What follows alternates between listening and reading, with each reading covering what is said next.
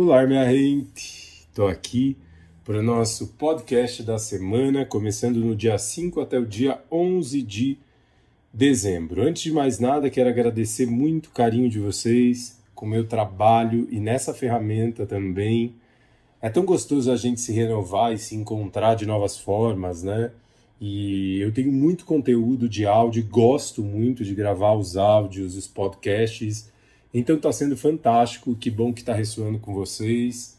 Eu quero que esse trabalho ganhe ainda mais dinâmica e cresça ainda mais nessa plataforma.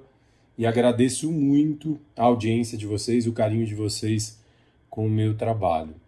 Bom, vamos lá para a gente falar a respeito dessa semana, começando no dia 5 até o dia 11, uma semana pós-eclipse, né, minha gente? Ontem, sábado, 4 de dezembro, a gente teve o eclipse total do Sol em Sagitário, fechando a série de eclipses do eixo Gêmeos e Sagitário, presente desde o ano passado já, um eixo que fala sobre aquilo que a gente tem e para onde a gente quer ir. Né? Eu venho falando com vocês da importância da gente trabalhar o merecimento para poder expandir, que a gente só atinge aquilo que a gente acredita que de alguma maneira merece atingir também merece ter, merece expandir. Então, importantíssimo a gente olhar para os lugares de culpa, uh, onde a gente se coloca né, em padrões que geram culpa, que fazem com que a gente se castigue e, obviamente, não consiga sustentar a expansão que a gente tanto deseja. E é um caminho, né, minha gente? A gente fica muito preso na ideia de, ah, eu quero tanto expandir, sei para onde eu quero ir, mas o quanto eu sustento essa expansão nos meus passos, no meu caminho né, na vida, levando a vida mesmo. Às vezes a gente quer muito aquele lugar, mas não ancora essa decisão com ações e intenções na vida diária. E isso é muito importante. Essa primeira semana de lua nova é o momento em que a gente está com o terreno pronto para semear. Uma lua nova de eclipse total do Sol, minha gente. Muitas das nossas intenções e ações semeadas durante esse período vão ressoar na nossa vida por muito tempo. Então, muita atenção, muita presença naquilo que você quer semear durante essa semana. Uma semana que traz muita intenção mesmo, né? A gente tem um planeta em evidência essa semana, Marte. Marte está finalizando a sua passagem por Escorpião, a intensidade, a profundidade, o metabolismo, a dinâmica profunda, né, gente? O grande potencial de renascimento. Marte fazendo um sextil com Plutão em Capricórnio essa semana. Plutão, que é regente de Escorpião, minha gente, momento maravilhoso para a gente dar novos passos iniciar aquilo que a gente quer que floresça na nossa vida, fazer grandes movimentos de transformação. Isso já vem mesmo com a energia do eclipse, né? A gente sente essa necessidade, a necessidade de mudar, de fazer de uma maneira diferente, e é legal que a gente se comprometa com a gente mesmo, né? A dar esse passo a fazer a mudança que a gente quer. Marte é o impulso, né, gente? E o impulso que vem daqueles lugares muito profundos mesmo, né? Mudando padrões muito profundos. Excelente momento para a liberação de vícios, minha gente, genial. Se você está querendo deixar de fumar, alguma coisa nesse sentido, liberar algum padrão, né? Às vezes são aqueles vícios mentais que a gente tem, ou aqueles lugares que só a gente conhece, sabe? Que a gente não gosta muito de dividir, excelente momento para mudar a frequência, mudar esse padrão. Ao mesmo tempo em que Marte se harmoniza num sextil com Plutão, quadra Júpiter. Marte vai quadrar Júpiter que está em Aquário.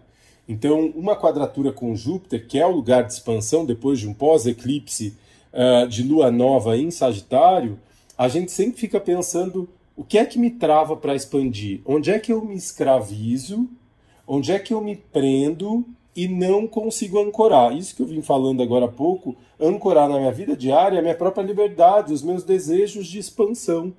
É minha gente. Então, óbvio que essa expansão existe um potencial muito grande de abertura, de novos começos, mas ela vem com sustentação.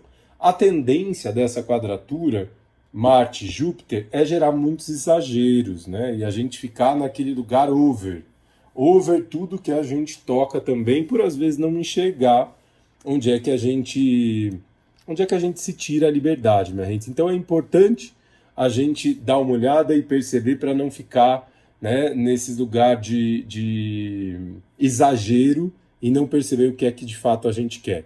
Traz bastante consciência para o movimento que você quer no dia a dia, no passo, nas coisas acontecendo. Né? Intenciona na ação diária.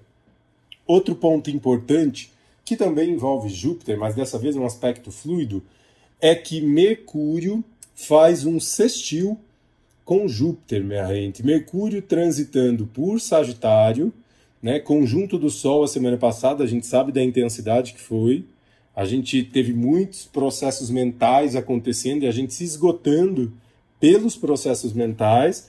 Júpiter essa semana vai se distanciando, perdão, Mercúrio essa semana vai se distanciando do Sol e vai fazendo um sextil com Júpiter. No dia 13, tanto uh, Mercúrio quanto Marte mudam de signo. Mercúrio vai para Capricórnio, Marte vai para Sagitário. E eles vão também é, seguir com uma sinergia muito importante, né? impulsionando muitas coisas, fazendo com que a gente decida algumas finalizações, pontue para poder expandir.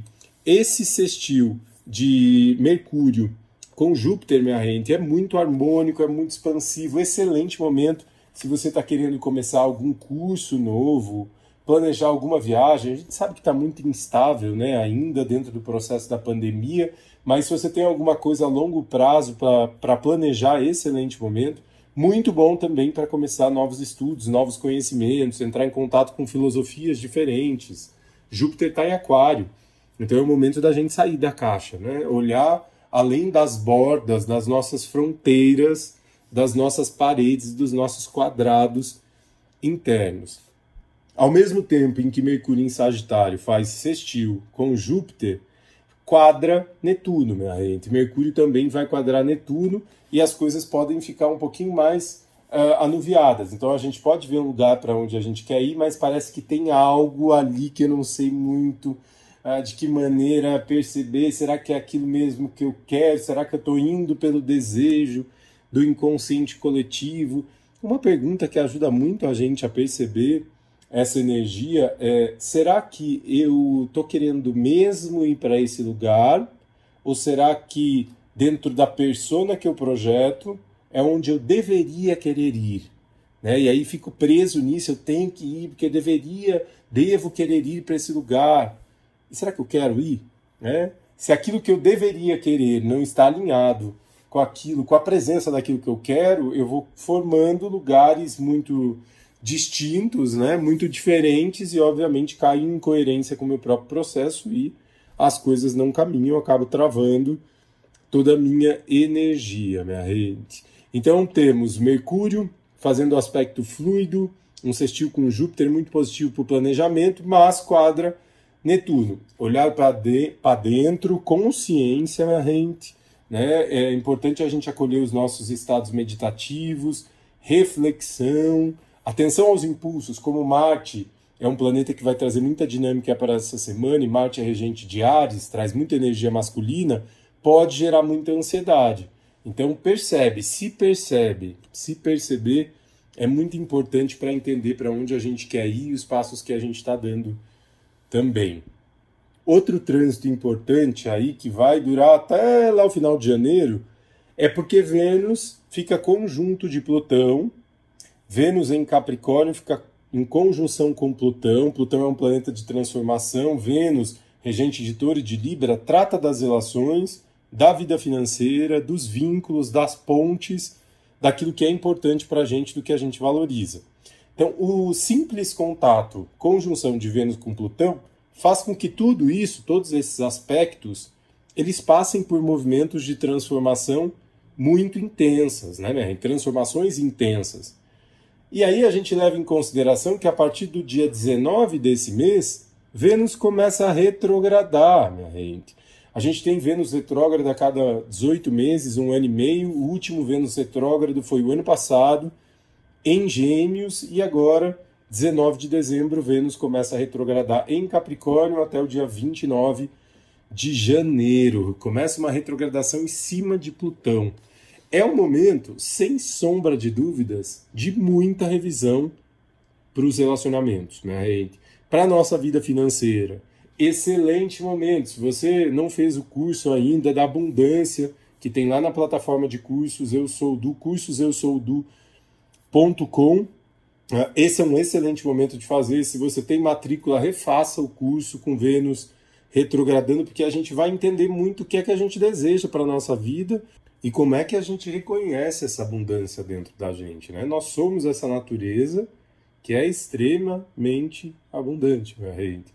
Acontece que os seres humanos, a mente humana, fica tentando condensar a escassez uh, para a natureza, para tudo, porque reflete as suas próprias uh, criações, projeções, né? o inconsciente coletivo também. A nossa mente tem uma predileção ao negativo, então é muito comum que a gente fique cristalizando para a nossa vida escassez em todos os aspectos e não perceba, não perceber ou reconheça essa abundância que nós somos, né? E isso tudo a gente vai trabalhar muito durante a retrogradação de Vênus. Um bom momento também para trabalhar em profundidade todas as trocas relacionais, minha gente.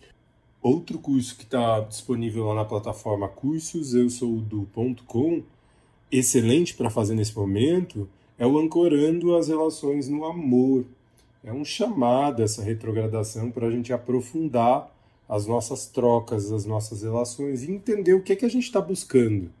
Né, minha gente? A gente? Se a gente se percebe, a gente entende que quase sempre o que a gente busca das nossas relações e nas nossas relações é muito superficial.